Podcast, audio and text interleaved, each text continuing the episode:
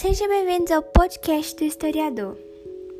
Hoje vim responder mais duas perguntas sobre Marte. Existe água nesse planeta?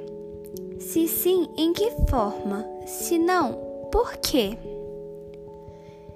Em 28 de setembro de 2015, a nave Mars Reconnaissance tirou as primeiras fotos que relevam a possibilidade de que existe água em estado líquido na superfície do planeta.